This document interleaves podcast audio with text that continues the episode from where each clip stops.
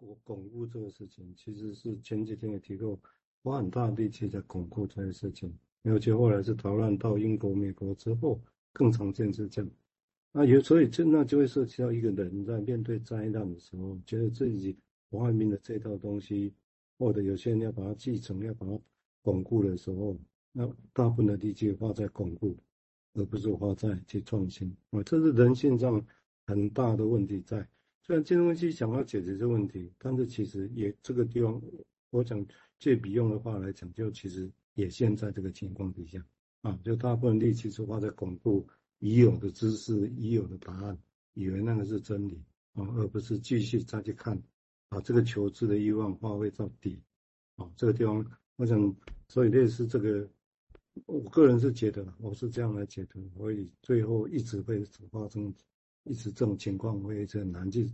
去改善，大概是这样哦。好，我们接下来请明志再继续哦，谢谢。呃呃，刚刚那个蔡医师有谈到说，呃，学习的过程的辛苦嘛，然后呃，可能达到某一个目标之后，就把自己做大之后，会引来了一种傲慢的感觉啊。我是想到说，那个丑媳妇变公婆，就是好像 一直在重复，有一点。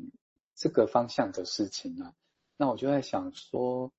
嗯，这个另外一个联想的概念，有时候会听说一种说法，呃，就是会说，呃，因为学习不管是时间啊、体力啊各方面、精神或者是呃金钱的成本很多，有的会觉得说这个是一个成本的概念，然后可能要在你的收入上把它呃记为成本，这个是一种经济的看法，也无可厚非。但某种程度好像也反映了一种受苦的感觉了，就是说，所以是说，但是有听过另外一种相对的说法，说，哎，这是自己的学习啊，那学习为什么是变成受苦，而不是说这个是在里面，我们是在里面的过程呢？那同样，这种有一点死之本能的感觉，也反映在刚刚瑞军说的，你把病人当成失身人面兽，因为失身人面兽是为了毁掉这个伊底帕斯啊，这个也是有一点。感到有一点死之本能的况味，这样。好，那我就继续往下走。同样的，也是这个奇维塔雷斯的文章哈，我们继续来看他怎么解读。他说，Beyond 宣称他发现了一种新的症候群哈，这可不是轻松的事。他向全世界宣布，有一类的患者至今仍然没有完全被理解，初看似乎是精神官能症。但实际上，他们大规模的使用精神病的机制，这个在那个我们读 Winnicott 他有谈到类似的现象。要如何辨识他们呢？这不是一件容易的事。他说，Beyond 呃明确的表达他希望赋予的意义，即傲慢是由于使之本能的盛行而导致的骄傲的一种恶性的退化。是退化，不是退行哈。退行是为了再再回来，再往前走。他说，当这些症状出现的时候，他们成为了分析师面临的一种心理灾难或者心理混乱的证据。那当灾难发生的证据正好体现在这个三元组哦，三元组就是我们说的这个傲慢、好奇心跟那个愚蠢这三个要素之间哦，就这个三元组三个元素之间，你会看到他们缺乏一种相关性的证据了，就是你不会想要去连接这三个。彼此的关系，哦，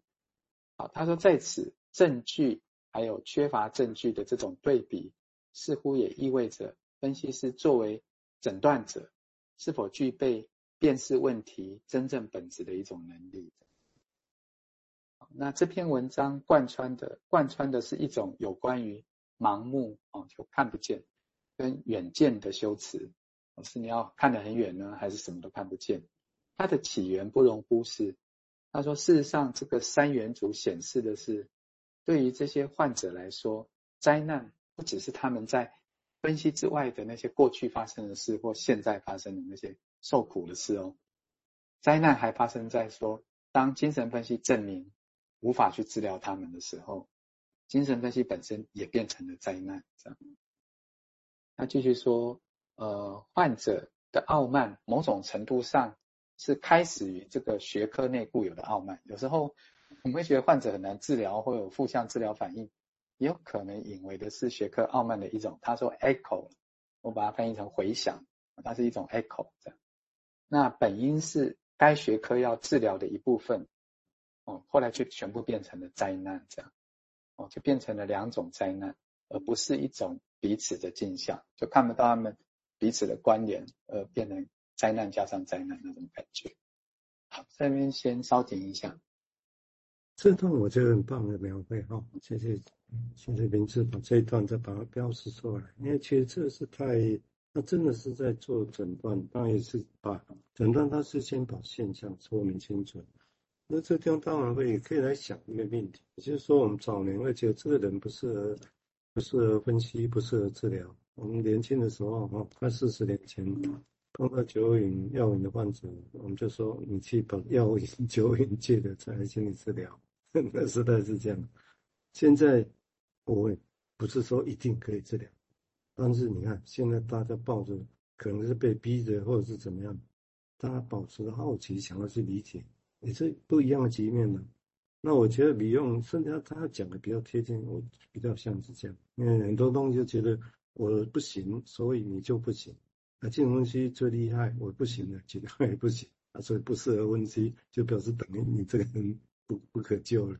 哎，有有一度氛围是这样，那这个很奇怪，也莫名其妙。但是人在里头的时候，会会是这样，啊，也就因为我这么困难的过程，我都不会，你应该也不会。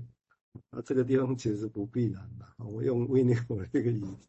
那举一个类似例子，他说年轻的时候，大家都很认真去听病人讲话，我很怕自己做不对，很认真的听他，认真回应，哦，认真去理解。哎，会有进步。那、啊、等到自己越来越资深的时候，就觉得自己厉害了啊，然后就会觉得这病人怎么改变这么慢啊？我意思是我这里啊，你哪改变这么慢？你对我有病哈？这个很有趣的描绘哦。好，我们接下来请乐谦再谈谈相互，谢谢。嗯，好，嗯，就是说，哎，求知原本是一件嗯。我们概念或意义上的好事啊，哦，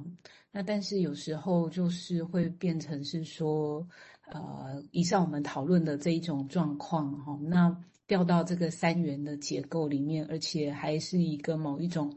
啊，变成是一种社群之间的对抗，所以就更需要巩固自己已有的东西，这样子哦，所以就是会感觉到里面的一些。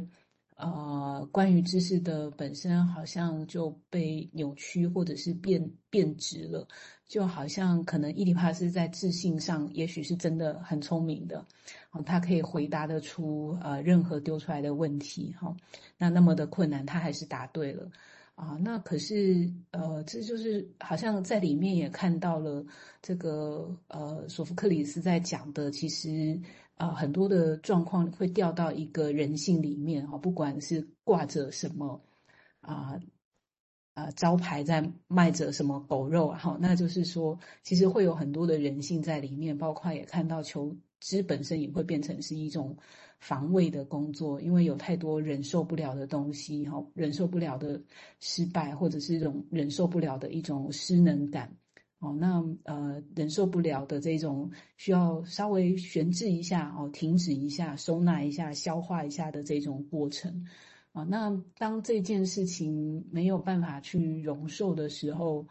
啊，其实啊，好像反映的是跟智慧站在一起，跟啊用智慧想要呃用这个来解决一切的这种啊困困厄，就是人生的困厄在里面。那也变成是好像一个人一直在跟自己玩一个绕圈圈的游戏啊。好，就先停在这边。对啊，简短补充，也就是说，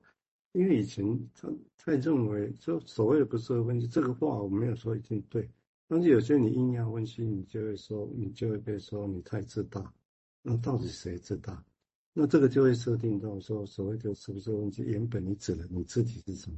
或者这你知道你自己是不够的，有问题的，不不足的，但是这个东西你抱持的态度是未知求知，需要更多的理解。那如果是个人的情境没办法处理，就像现在一样啊，个人情境没办法处理，个案管理的制度做出来啊，在学校或者必须在机构啊，哦，这个其实很多的，如果真的是要解决问题，这些想法就可以一直发展出来，就会很活路。就会我